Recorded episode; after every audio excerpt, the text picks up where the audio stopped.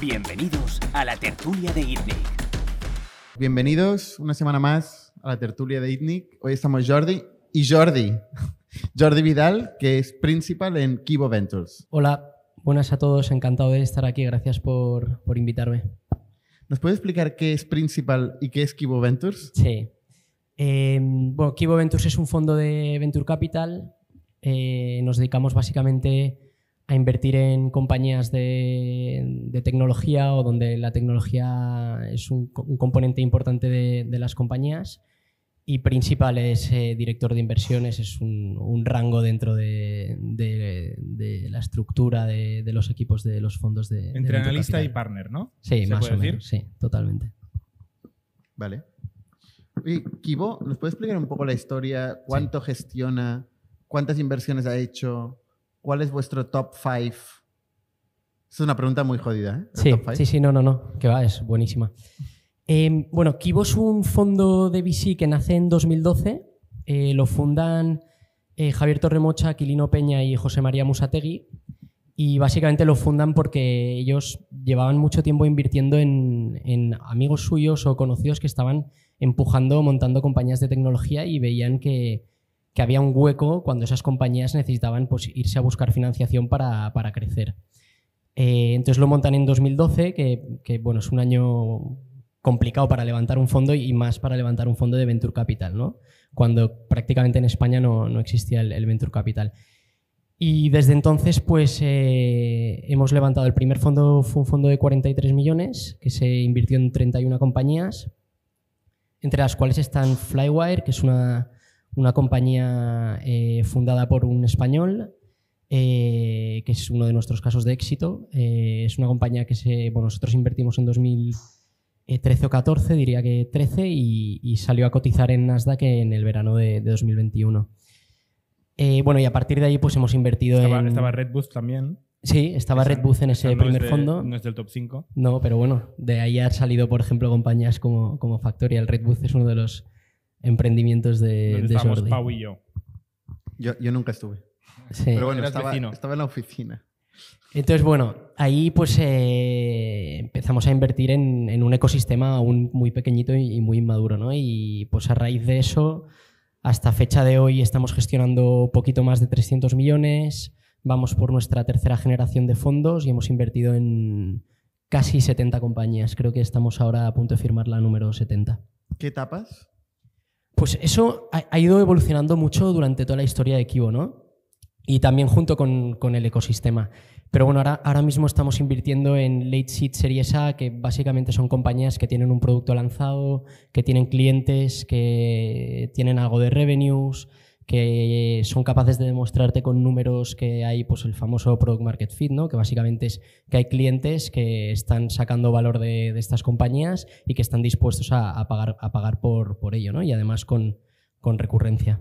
¿Cuál es el revenue mínimo que tiene que tener una compañía para que podáis invertir? Sí, depende mucho. O sea, nosotros eh, invertimos, eh, somos muy agnósticos en cuanto al vertical, al modelo de negocio, ¿no? entonces depende mucho del modelo de negocio. No, no es lo mismo un marketplace que tiene take rates eh, o márgenes bajitos que un SaaS que puede tener márgenes más altos. Entonces, realmente no nos gusta dar números porque depende mucho de la compañía, ¿no? Y, pero aquí nos gusta preguntar números. Ya, ya lo sé, lo sé, lo sé.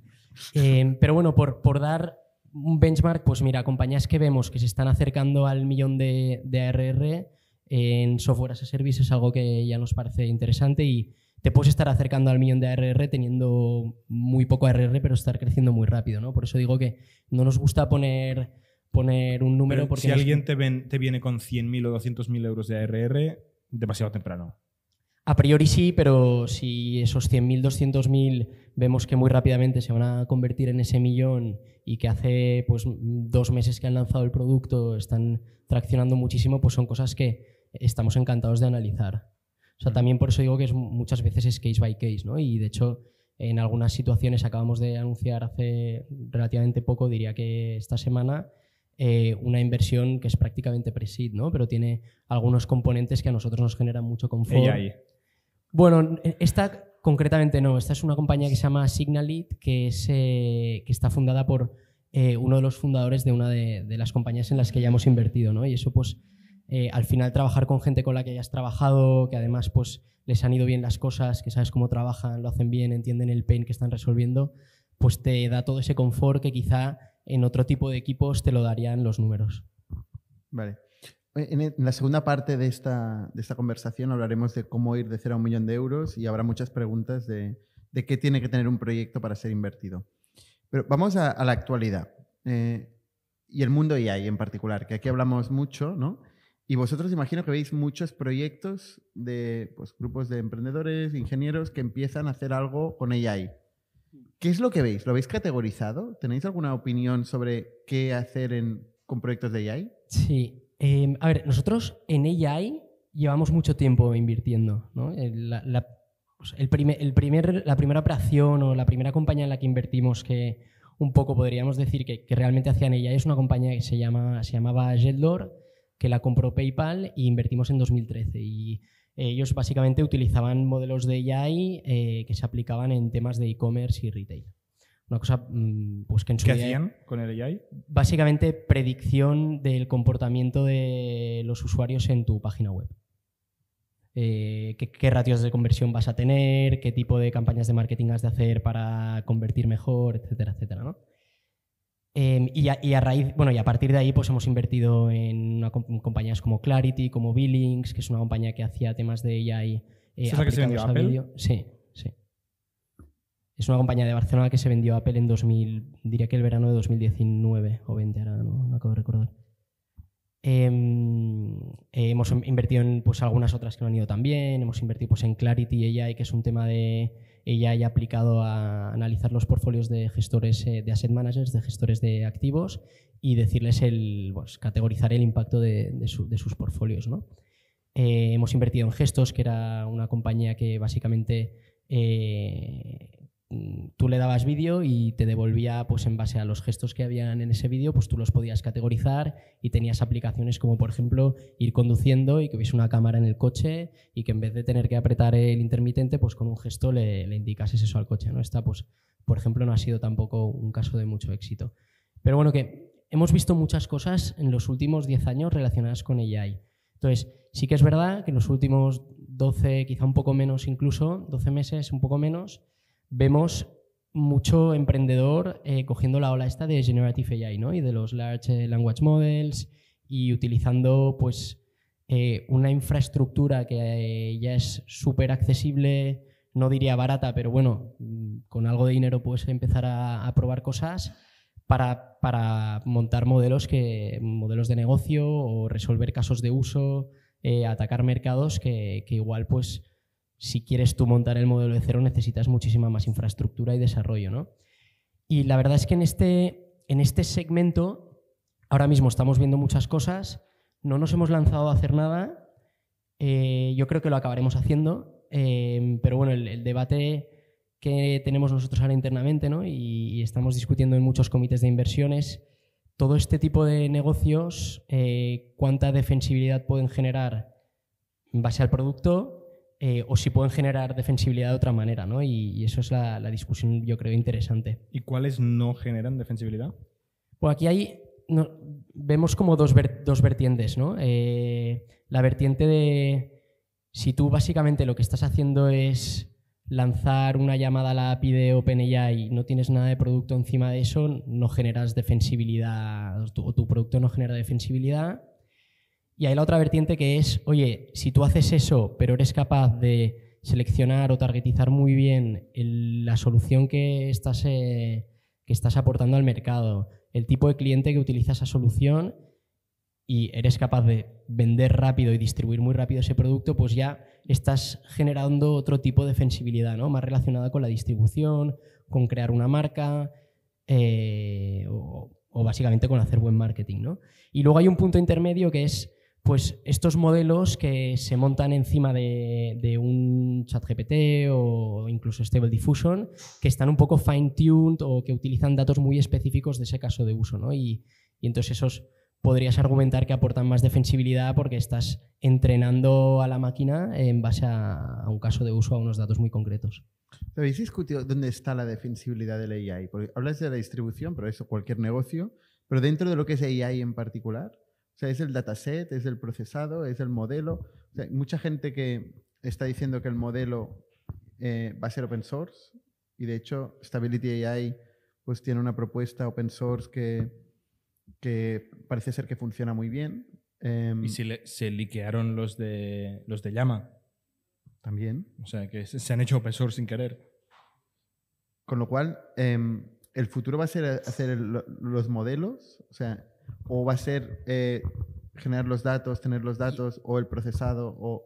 O sea, yo creo que hay, hay una capa por encima del modelo que es, oye, ¿cómo consigo yo los datos? ¿Cómo me conecto a las fuentes de datos? Y toda esa capa puede generarte algo de defensibilidad. Incluso cómo tuneo un poco los modelos para que básicamente entiendan mejor el caso de uso que, que estoy, que estoy eh, resolviendo. El prompt en sí, no.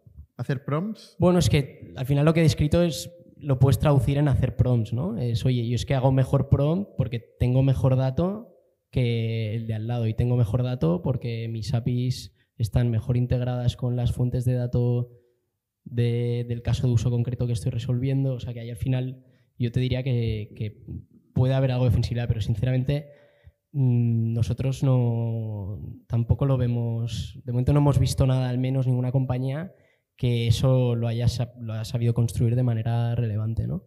Creo que, yo creo que se verá, pues eso, ¿no? Cuando veas una compañía que está creciendo muchísimo, que realmente tiene un producto que aporta muchísimo valor y que está distribuyendo más rápido porque tiene mejor producto, pues eso puede justificar ese, esa capa de tecnología por encima de los modelos. ¿Qué- ¿Qué es lo mejor que se está haciendo en ella y en España ahora mismo? ¿O que estáis viendo vosotros? Pues lo que estamos viendo, yo- y, y- y te diría, por lo mejor es al menos equipos muy buenos empujando, empujando este tipo de cosas, ¿no? Equipos súper técnicos, equipos que han decidido dejar eh, posiciones o trabajos súper relevantes en compañías de producto, compañías de mucha tecnología para, para lanzarse a hacer cosas con, con AI generativa. Pues estamos viendo algunos temas eh, relacionados con ventas, con ayudar a los equipos de ventas a que sean más eficientes. Estamos viendo algunos temas eh, relacionados con trabajos muy creativos, pues por ejemplo, montar algunos, bueno, montar una tecnología que utiliza modelos de AI para ayudar a equipos creativos a que tengan ideas más rápido, a que iteren sobre sus propias ideas de manera, de manera más No rápida. dices nombres, ¿no?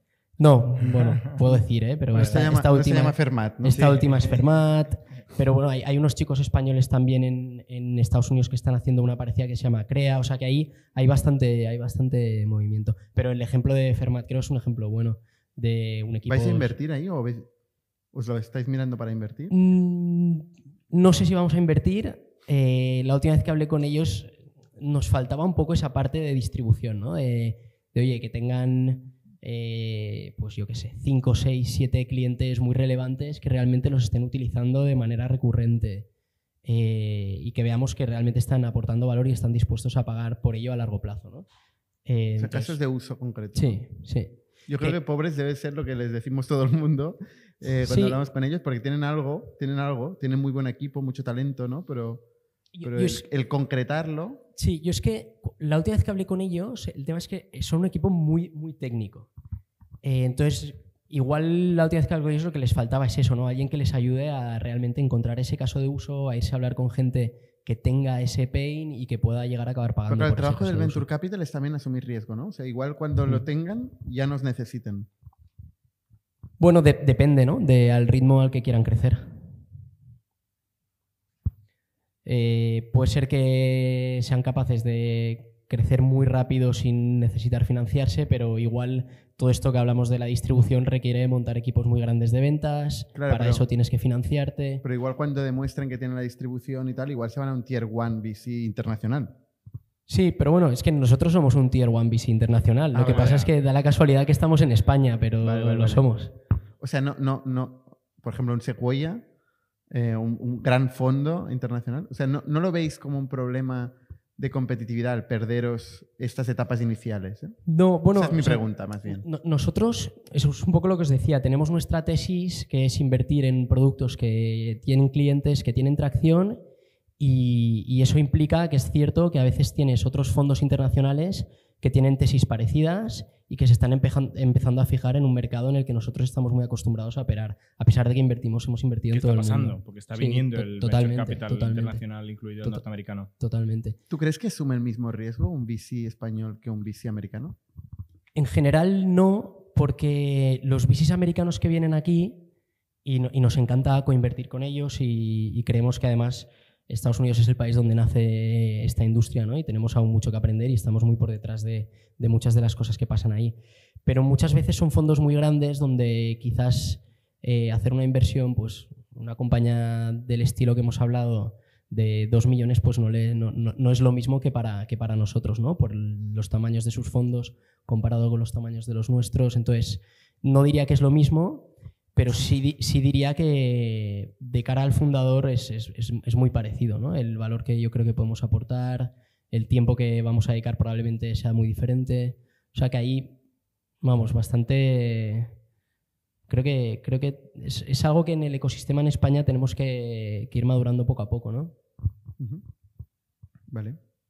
Eh, he mencionado rápidamente Stability AI y resulta que el- el fin de semana pasado me hice doble clic en la historia de Stability AI y conocí la, la historia del founder que no la conocía. No sé si la conocéis vosotros. O sea, Emat Mostei, como Stake, no sé cómo se pronuncia.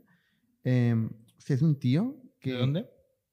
Él nació en Jordania, se movió en Bangladesh, estudió en UK, eh, matemáticas en Cambridge y montó un hedge fund. Hostia, típico. Típico. Eh, estuve 13 años eh, en el hedge fund. ¿Y este Y- montado Stability AI? sí. Hizo una pasta ingente eh, y hubo un momento donde eh, nació su hijo, se planteó la vida, se ve que además nació con autismo eh, y se empezó a obsesionar por, por cómo em, ayudar a su hijo a aprender más rápido. Y eso le llevó al- a las neural networks y a, a utilizar la inteligencia artificial para su aprendizaje eh, y se metió en este mundo. Em, entonces dio un vuelco completamente a su carrera, dejó el hedge fund. Eh, él decía que se había dedicado media vida a hacer a la gente rica más rica y que esto pues, le daba igual ahora. Y, y metió su pasta a fundar esto. Eh, primero montó una empresa para ayudar a los, a los países eh, en desarrollo que se llama Symmetry. Em, pero, pero luego montó Stability, que fue totalmente bootstrapped. Eh, tenía claro en todo momento que... ¿Sabes cuándo? 2019. Vale. O sea, tampoco... De hecho, se co- incorporó la empresa en 2021, post-COVID. Eh, la financió él, eh, contrató 170 personas. Tenía claro que eh, la estrategia de, de, de AI eh, no iba a ser un algoritmo cerrado, sino que iba a ser un algoritmo público. Desde el principio open source, todo. Luego se, le- se quedó sin pasta por el camino, ¿vale? Y acabó levantando 100 millones de euros del año pasado eh, a un billón de valoración. Eh, han creado lo de eh, Stable Diffusion y varios modelos eh, que son muy populares también, que les han captado muchísima atención. Su modelo de, de negocio es Enterprise. Ellos venden instalaciones on-premise a bancos de, de sus modelos. O sea, eh, que es un modelo de open source eh, clásico, pero que además en este caso tiene mucho sentido, porque en la vida un banco o una gran empresa va a utilizar eh, ChatGPT, o sea, es obvio, ¿no? Entonces, eh, ellos hacen toda esta instalación que es casi on-premise. ya o- veremos o- con, con Microsoft, ¿eh? Porque Microsoft está ofreciendo OpenAI en clouds privados de Azure. O sea, hay, hay una, hay un intermedio. Vale, puede ser. Ellos se han enfocado en eso. Eh, ¿Le importa un pepino la AGI? O sea, es- en ese sentido es muy, muy diferente de, de lo Musk, aunque es un tío muy directo. Hace unas charlas que he visto unas cuantas, las recomiendo. Eh, es súper interesante. y ostra, ve, ve que su modelo eh, eh, puede ser el, el modelo. Eh, lo, lo tiene muy claro. Sí que cree que todo va a ser AI y que, y que realmente es una gran responsabilidad eh, hacer esto. Le preocupa más el, el acceso, o sea, el, el construir armas con AI más que el, el AI nos va a matar a todos, eh, que es este dilema de, de op- de apocalipsis con el AI, pues es más de la corriente de, de que nosotros mismos nos vamos a, a matar. Y como curiosidad, es un tío que tiene eh, afasia o afastasia, no sé cómo- como una, una Que se le cruzan las palabras. afasia. No, que no, no, no tiene la capacidad de visualizar cosas. Ah, O sea, no puede visualizar cosas. Eh, es, em, difícil de imaginar esto. Sí, es muy difícil de imaginar. no puede imaginar cosas visuales, digamos. Eh, entonces todo es texto, digamos, ¿no? Eh, No, no sé si hay alguien aquí en el público que tenga conocimiento de, de- de este caso, pero ostras, es un tío, es un tío realmente interesante que no sé por qué eh, se me nunca, había había, escapado. nunca había escuchado este nombre. Yo había escuchado la, la historia de este hombre, pero mucho más alto nivel. Sabía que había estado en finanzas y tal, pero ni lo de su hijo ni del tema este de la afasia. Súper interesante. Sí. Bueno, esta semana han salido más cosas, eh, entre ellas Nvidia, por ejemplo, que también en el corriente de AI ha tenido una revalorización brutal. Ha entrado en el Trillion Dollar Club, luego ha caído, pero brevemente entró en el Trillion Dollar Club, donde solo están eh, Apple, Amazon, Alphabet y Microsoft, y ahora Nvidia, bueno, ahora ya no, pero, pero sí, sí, creció un, lo tengo apuntado por aquí, 30% en tres días la Sí. capitalización de Nvidia. De 300 a 360 dólares, algo así. Una cosa- Sí, yo he mirado el market cap total, eh, pero sí, son 30% eh, hasta rascar el, el trillion. Cuatro datos de Nvidia que sorprenden. Pues es una empresa madura. O sea, está creciendo, pero es una empresa madura. Eh, el, el PE, no sé cómo se dice en castellano, ¿no? El, el Price, to, price to earnings. price to earnings, o sea, el precio de acción sobre los beneficios por acción es de 203, que si alguien sabe lo que es un PNI es un número loquísimo para una empresa cotizada y tan grande, y tiene, la valoración es 36 veces eh, su facturación eh, anual. O sea, unos múltiplos muy bestias para una empresa de un trillón. Si lo comparas con los Apples, los Microsoft y los Amazons, están muy lejos de estos múltiplos. Son múltiplos muy modestos porque son empresas que no van a multiplicar por 10 de un día para otro. Este tamaño es muy difícil. ¿no? Cuatro números de Nvidia, eh, últimos 12 meses, desde los resultados que se anunciaron hace poquito, 27 mil millones de dólares eh, en revenue, 15 en gross profit, o sea, más o menos la mitad de su revenue en gross profit, que no está nada mal, considerando que no es una empresa de software. ¿eh? O sea, es Nvidia que ¿Cuánto no... revenue has dicho, perdona? 27 billion. Ostras. 15 de gross profit, 5,5 de operating income, 6 de EBITDA, 3,8 de free cash flow. Eh, o sea, genera unos 4 mi- billion de free cash flow y la empresa vale un trillón. ¿Vale? Si comparas eh, el cash que genera Apple, eh, está muchas veces por encima de lo que genera Nvidia. Em, ¿Cuánto cash genera Apple? Ahí me pillas, pero... mm, Centro de datos. te diría que muchas decenas de billion. Muchas decenas de billion. Estará más cerca de, más, de los, de los 100. Más de 100. Estará diría. cerca de los 100, sí. Eh, historia de, de Nvidia muy breve, forma- fundada por Jensen Huang. Muchos lo conoceréis como el, el rockero del mundo tech, porque siempre va con una chupa de cuero. Y esta semana también me puse la chupa de cuero en honor a Jensen Huang. A ver si sube el valuation. A ver si sube el valor de. Me dicho De que tengo que tatuar el logo también, porque se tatuó el logo y, y subió la valoración. ¿No, Eh, no, no os lo habéis tatuado el logo aún? Todavía no. eh, luego te lo enseño. Nacido en Taiwán, estudiado en Estados Unidos, funda Nvidia en el 93, 1993, o sea, hace justo 30 años. Eh, muchos conoceréis Nvidia como las tarjetas gráficas para jugar a videojuegos o diseño o edición de vídeo. En 2017 tiene una idea que es básicamente lo que está haciendo Nvidia es calcular números en paralelo, porque simplificando mucho, eh, en una pantalla, en un monitor de ordenador, mm, hay pues eh, mil y pico píxeles por varios miles de píxeles, ¿no? Eh, y esos millones de píxeles se tienen que refrescar entre 60 y 140 veces por segundo, ¿vale? Con lo cual hay que hacer muchos cálculos para millones de puntitos, mm, millones de veces por segundo. Resumen, hay que hacer aritmética, operaciones de mil números por mil números muy rápido. Los ordenadores normales tienen un procesador central que le llamamos CPU, típicamente, ¿no? el Central Processing Unit, que es muy bueno haciendo cálculos de uno en uno. La GPU, para hacer gráficos, se especializó en hacer cálculos de mil en mil, simplificando mucho, ¿vale? Cálculos vectoriales y, y en paralelo. Pues eh, Jensen o Nvidia en general tuvo la idea de que había otras eh, necesidades para hacer muchos cálculos en paralelo y decidieron crear todo un paradigma eh, que dio al nacimiento de CUDA. Esto fue en 2007, hace 15 años, 16 años. O sea, eh, lo, que ha, lo que ha tardado en generar frutos esto es muy bestia. En 2007 dicen, hay otros casos de uso. ¿no? Hay una anécdota, una anécdota que si no sé si es cierta o no, que dicen que un, un profesor de universidad mandó un email a NVIDIA diciendo, oye, estoy intentando usar tu GPU para hacer unos cálculos en mi laboratorio y tengo este bug. Y de repente Jensen dijo, hostia, brutal. Está usando una GPU para hacer cálculos de laboratorio. ¿no? Y bueno, total, de ahí nace CUDA, que CUDA es el, el ecosistema, lenguaje de programación, eh, tooling para utilizar GPUs para hacer otras cosas que no solo pintar pantallas. Y esperan. Esperan a ver que la gente haga cosas con ello. ¿no? Eh, empieza de un poquito de machine learning y redes neuronales, que ya hace muchos años que se están usando.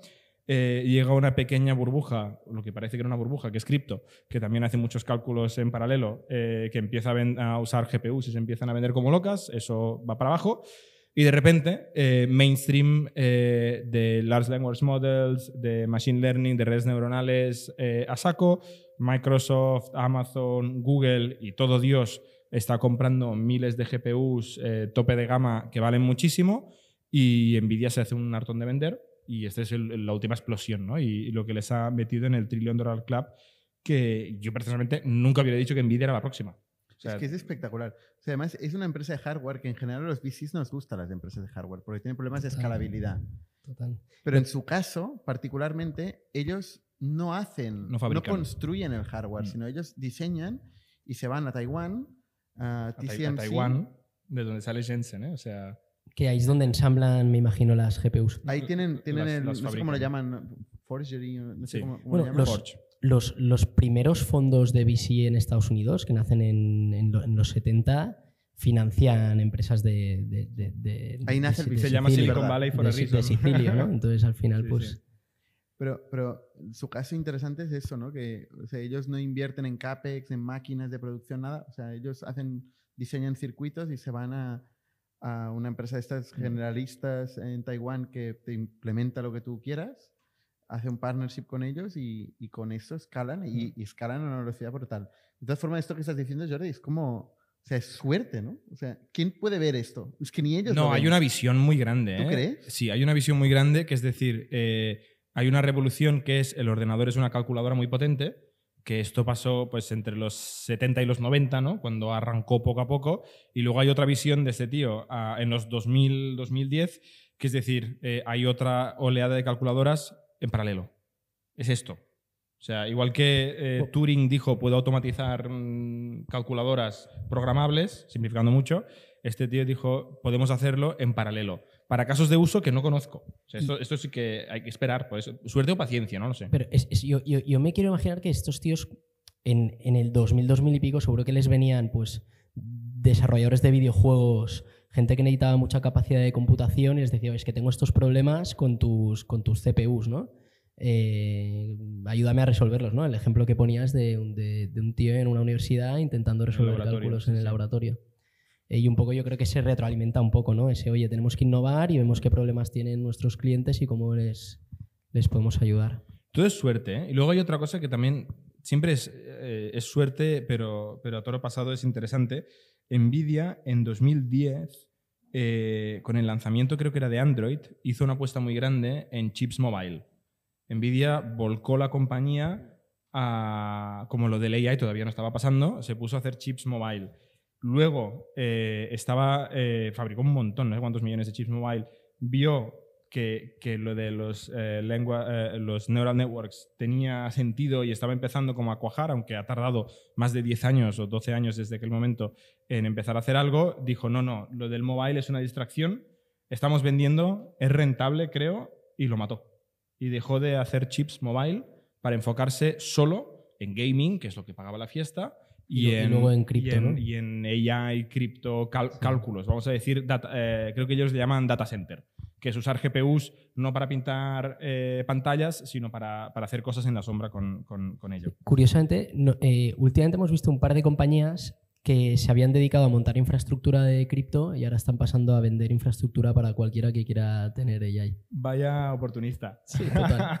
Al final es aprovechar una cantidad de cacharros que has comprado para y una hacían cosa. mascarillas hace dos Sí, años también. tal ¿no? cual. Eh, antes hablas de TSMC, ¿no? que tú decías, la empresa de Sí. Taiwán, eh, Taiwan Semiconductor, no sé qué. Eh, como comparable, el, el, P- el PE, el Price Over Earnings, el precio sobre beneficios, es de 14. De 203 a Nvidia, a 14 en TSMC, que va muy de la mano, porque una parte importante del negocio de, de TSMC es, es fabricar GPUs, eh, aparte de fabricar chips para Apple, etc. Eh, dos, dos cosas, yo creo, curiosas. not investment advice, pero me parece una locura eh, el- la explosión que ha tenido Nvidia, la veo irracional. Y, y además, si piensas el riesgo que tienen, porque unos de sus clientes más grandes son Amazon, eh, Microsoft y Google. Eh, Microsoft es más seguro, pero todos eh, está rumoreado que están haciendo sus GPUs. Microsoft ha hecho una inversión megabillonaria en OpenAI. Es normal que también haga una, una inversión megabillonaria en hacer su propia infra- infraestructura y su diseño único de GPUs o de chips para AI eh, para diferenciarse del resto. Con lo cual, si pierde uno o dos o tres de sus grandes clientes, Nvidia se mm, puede pillar los dedos. ¿Y cuál es su defensibilidad? Porque al final. Sí, es, estará un, patentado, ¿no? es un diseño de un. Estarán servidor. patentados. Son patentes. Supongo, no lo sé, la verdad es que ahí me pillas. No lo sé. Pero alguno tendrá, ¿eh? Porque un trillón no lo hace Claro. cualquiera. Claro.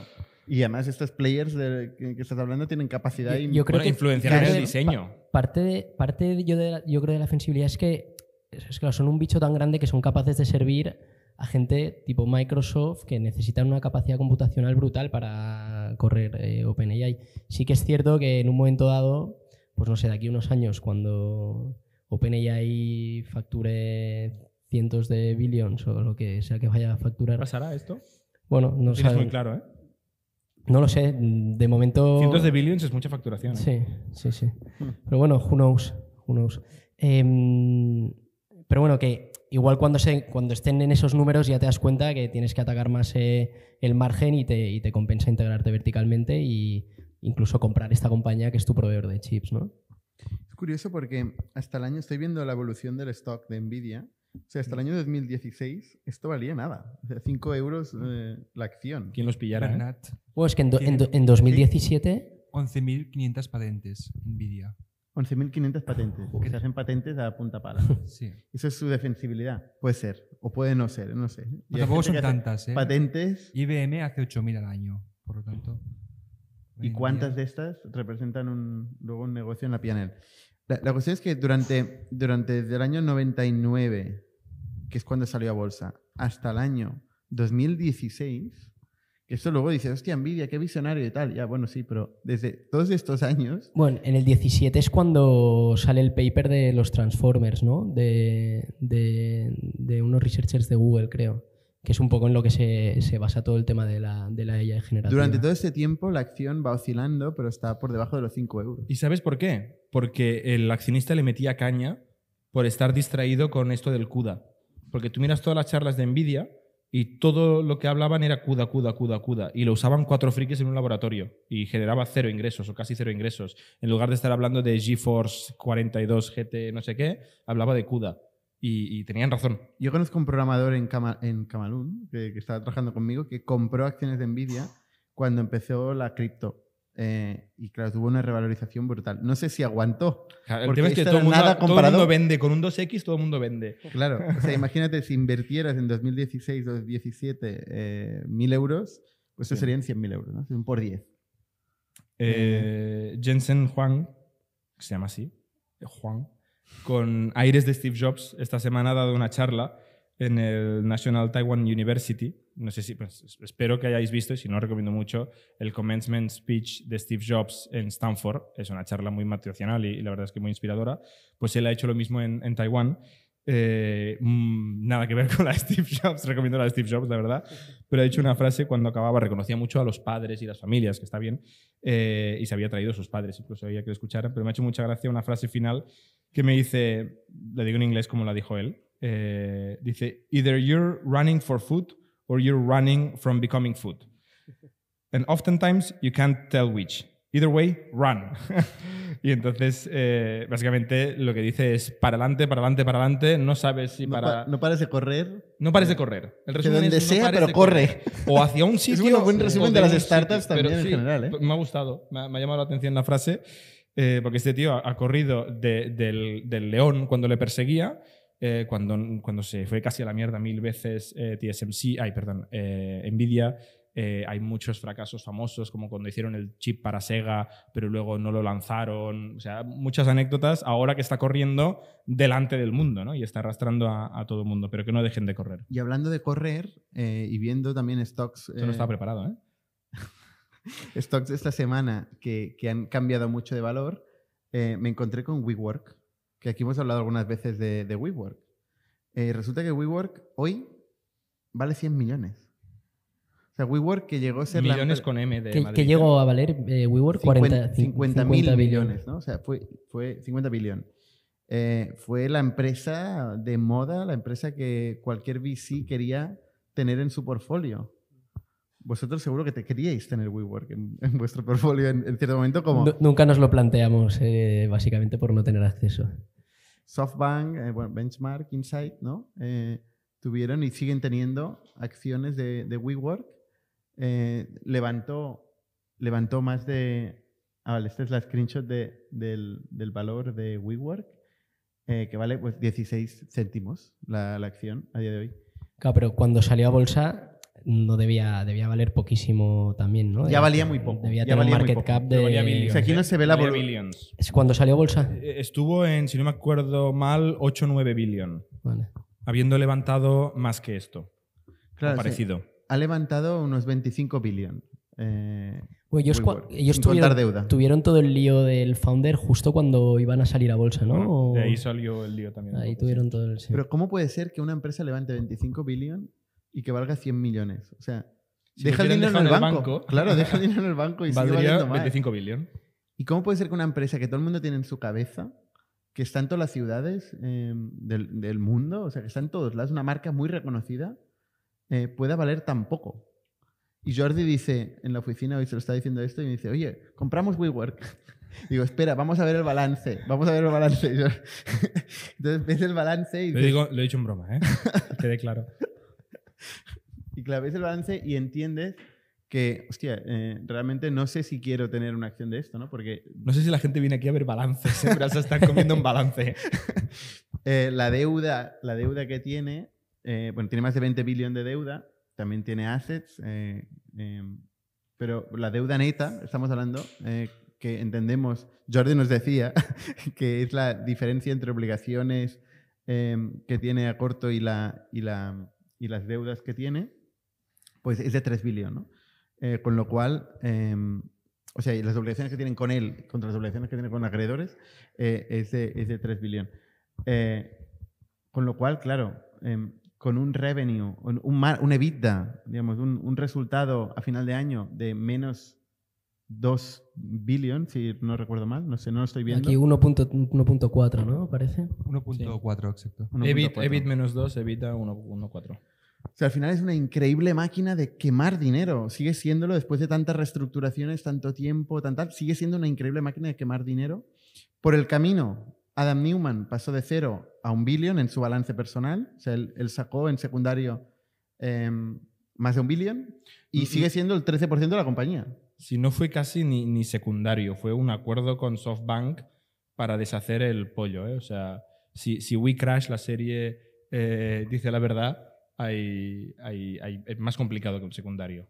Entonces, claro, dices, hostia, pues al menos eh, el mundo VC debería aprender, ¿no? Cuando hay un caso así como tan bestia, que, que yo creo que roza el fraude, o no- es fraude, pero, pero hostia, eh, lo roza, dices, bueno, el mundo VC, Tier 1 VC, Andreessen Horowitz en este caso, 350 millones, valoración un billón con un papel.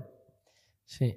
O sea, yo aquí, yo me sé la historia de, de WeWork más o menos y, y sí que es cierto que es un, es un modelo de negocio que, que es muy intensivo en capital, o sea, tiene un balance súper pesado, porque al final ellos tenían, creo, contratos a muy largo plazo con los dueños de los edificios. Sí que es verdad que lo, lo ves unitariamente y igual puede ser un negocio relativamente bueno, ¿no? Alquilas una cosa por mil y la realquilas eh, por trozos y te acabas sa- sacando 1.500, ¿no? Pero eso, al final, no es un negocio que puedas hacer crecer, que puedas hacer escalar. Es decir, que puedas, que puedas hacer que los revenues y los ingresos crezcan sin tener la necesidad de incurrir en mucho, en, en incrementar ese balance, ¿no? En coger más edificios que te cuestan mucho más dinero, ¿no? No es lo mismo que montar un SaaS como el que tenéis en Factorial, que la realidad no es así, ¿no? Porque siempre estás iterando el software y tienes que invertir mucho en producto, etcétera, ¿no? Pero al final, oye, con un, con un, con un producto ya cerrado y montado, tú puedes crecer y irte a todo el mundo a venderlo sin necesidad quizá de invertir muchísimo más en producto. ¿no? Pero bueno, él decía que era una empresa tecnológica y la gente se lo compraba. Y lo peor Ya. de todo es que después ha montado otra empresa de real estate que le dice que es una empresa tecnológica y Sí. se la han vuelto a comprar. Yo defiendo a Dan Newman, ¿eh? Ya, ya, Eh, Adam- defiendes a o sea, yo Newman, creo, que, yo- creo que Adam Newman lo que, lo que es clarísimamente es un si no ha hecho storyteller. fraude, si no ha hecho fraude. Es- y es- que sepamos, no ha hecho fraude. Nadie Bueno. le ha demandado ni se ha demostrado que haya hecho define, fraude. define fraude también. Es Bueno, pues no es lo que diga un juez. De momento ningún juez ha dicho que, que- que este señor haya hecho fraude. Y, y, Bueno. hostia, es una empresa cotizada. Está muy observada esta empresa. No es una empresa privada misteriosa. Ha pasado un proceso IPO, ha pasado un proceso de, de regulatorio de la ICC, ¿no? de la CNMV americana. Y, y si hubiera fraude, hubiera salido. Lo que este señor decía es, eh, como Jesucristo, ¿no? esto es un, nuevo paradigma, lo estoy cambiando todo. Decía que es una empresa tecnológica, es una opinión. A mí no me parece que sea falso. Yo no estoy de acuerdo en que sea una empresa tecnológica, con lo cual yo no le hubiera dado el valor que tenía. Para mí el problema es el que le pagaba la valoración que él pedía. Y según dicen los rumores, le pagaba más que la valoración que él pedía. O sea, eh, lo que se dice es que Adam iba a pedir 10 y le daban 500. Entonces, la responsabilidad es del que le daba 500, no del que pedía. Tú, tú pide misa. Yo antes te decía, yo te puedo decir que Factoría vale un trillón. Ahora el problema es tuyo si te lo crees. Yo puedo decir que vale un trillón y, y si alguien me lo compra, pues oye, yo encantado. A ver, el liquidation preference. Que... Bueno, ¿Quieres decir algo? No, no, no. A ver. Bueno, no sé, es un, es un caso. yo no invertiría, ¿eh? Pero que no le culpo a él. Yo no culpo a Dan Newman. Porque no ha ido a la cárcel y ha pasado mucho proceso regulatorio y Bueno, no se ha demostrado que sea, Claro, con lo que, cual asumo que- sea culpable. Pero- sí, que, sí que es verdad que desde un punto de vista ético hay, hay cosas que chirrían un poco, ¿no? Como, como tú ir sacando hasta, hasta mil, mil millones cuando realmente no estás devolviéndole valor a tus Esto accionistas. Esto es, esto es Ni a tus trabajadores. Ni a tus trabajadores. ni a Pero este dinero se lo dio SoftBank, ¿eh? no lo sacó Sí, el de sí, la sí. empresa. O sea, se lo ofreció a alguien. Sí, sí, sí, totalmente. SoftBank es el 60 y pico por ciento del capital hoy. Mm.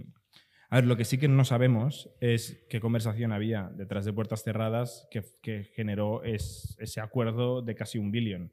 Quizá él, no lo sé, o sea, quizá hizo algo no correcto ahí, pero yo no estaba. Sí. El, bueno, yo lo que he leído del nuevo proyecto, que es bastante opaco, no hay mucha info. Flow, Flow, sí, sí, Flow. Lo que, lo que he leído es que les ha financiado eh, Andreessen. Andreessen, ¿verdad? Y que, y que bueno, el, el- el partner de Andreessen que lo hizo, lo hizo porque, porque creía muchísimo en la, en la visión de, de, este, de este hombre, ¿no? De Adam. O sea, ¿No fue está- Mark Andreessen propiamente? Sí. Yo creo que fue No lo sé. Lo que, O sea, leí- lo que han he ido leído- juntos hace poco a un evento. lo, o sea, lo que, lo que he leído es que el tío le llamó literalmente poco después de que saliese todo el escándalo de, We- del escándalo de WeWork y tal, se tomaron un café y le compró muchísimo su visión sobre cómo se va a vivir en el futuro. ¿No? Y creo que lo que está haciendo ahora está muy relacionado con eso, ¿no? Comunidades... Que es generando un monopolio de la vivienda Sí. eh, enorme. Pero su visión de WeWork es buena, ¿eh? O sea, el concepto de WeWork es muy bueno. Otra cosa es que el negocio no sea tan bueno y que la valoración no tenga ningún sentido. Pero nosotros somos clientes de WeWork. Hay muchísimas compañías de... Bueno, hemos no. sido mucho tiempo cliente de WeWork, Pero hay- eh, no en España, en otros países. pero hay muchísimas compañías de real estate que se dedican a hacer eso y que son buenas compañías Claro. y que tienen buenas rentabilidades. Lo han O sea, hecho poco se a poco. reían de Regus, que Regus, o yo qué sé, estas empresas pues siguen valiendo lo que valían. Bueno, siguen valiendo lo que valían, siempre, ¿no? Bueno, no como WeWork que ha hecho así y así y así. Sí, sí. No, no, está raro. Hijo, eh, para, o sea, relacionado con eso, eh, y, igual me voy a alargar ahora, porque no sé por qué tengo muchos temas. Como la semana pasada no, no hicimos tertulia, tengo una lista como de mil temas. Se, se murió Sam Zell. No sé si conocéis Sam Zell. Eh, Sam Zell es un- un- uno de los eh, emprendedores más conocidos en Estados Unidos, especialmente en real estate. Él pu- popularizó el concepto de REIT, que es lo que aquí se llama SOCIMI, que son estas sociedades eh, inmobiliarias fiscalmente interesantes, pues, pues eh, pues, ir reinvirtiendo el, el- el capital. Y, y es una persona que le, le llamaban The Grave Dancer, el- la persona que, que el bail- bailador, de, no, ba- bailarín eh, de, las tu- eh, de las tumbas. Joder, The Grave Dancer, ¿vale? Eh, porque era, era un mago en, en encontrar distressed assets, o sea, activos eh, que están muy mal, ¿no? Como- todo lo contrario de WeWork. O sea, cosas que están muy mal y conseguía refinanciarlas, reestructurarlas, eh, arreglarlas, ¿no? Porque pues, en piezas de real estate concretamente, pues las arreglaba, las, las reposicionaba. eh, y, ostras, este tío generó un imperio eh, brutal. Eh, tiene una biografía que se llama Am I Being Too Subtle?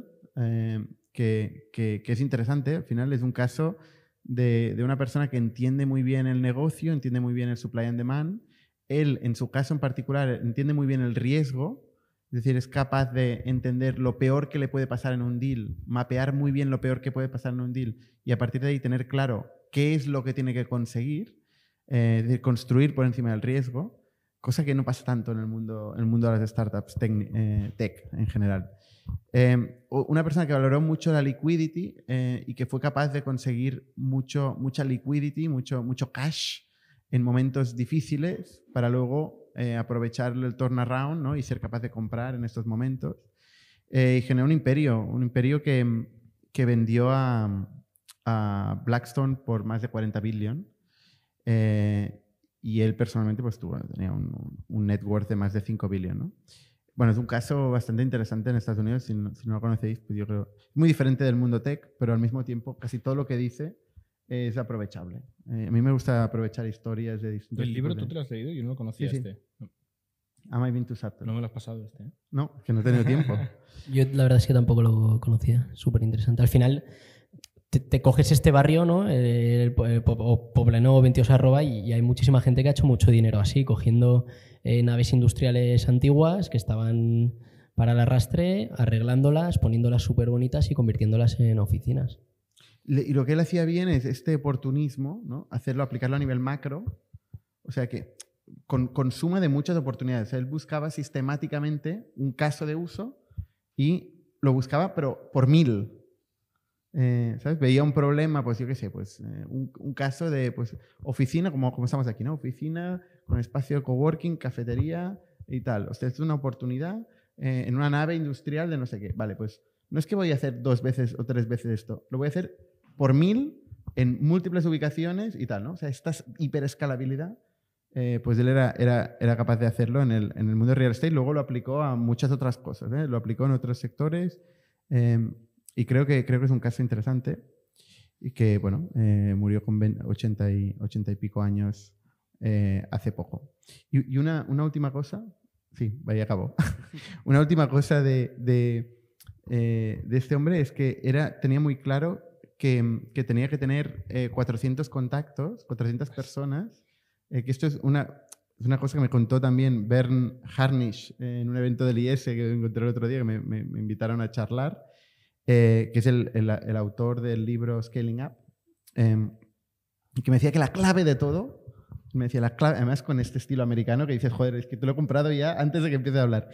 Eh, decía, la clave de todo es tener estos 400 contactos con los que tú generas una relación y luego puedes apoyarte en todo lo que hagas. Y, y una cosa que decía Sam Zell es enviar cada Navidad un music box, o sea, hacía una, una canción que le pagaba gente y tal para que la hicieran, con una tendencia, una predicción de lo que pasaría en el mercado. Básicamente, inbound marketing aplicado al mundo de altos, altos standing real estate eh, y que la gente que no recibía este music box, o sea, estaba totalmente out, ¿no? O sea, ya la gente se acostumbró. Tenían FOMO para estar ahí en esa, en esa newsletter.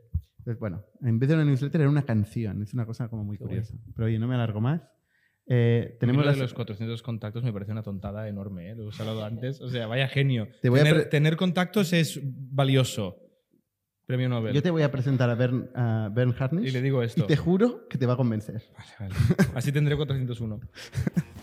Oye, hacemos una pausa de, de cinco minutos. Somos un ecosistema de startups tech de Barcelona, creadores de Camalún, Kipu y Factorial, entre otras. Ofrecemos más de 5.000 metros cuadrados de coworking a startups y organizamos eventos diarios para discutir negocio y tecnología hasta la saciedad. Desde ITNIC Fund invertimos en equipos con capacidad de construir grandes productos y negocios. ¡Te esperamos!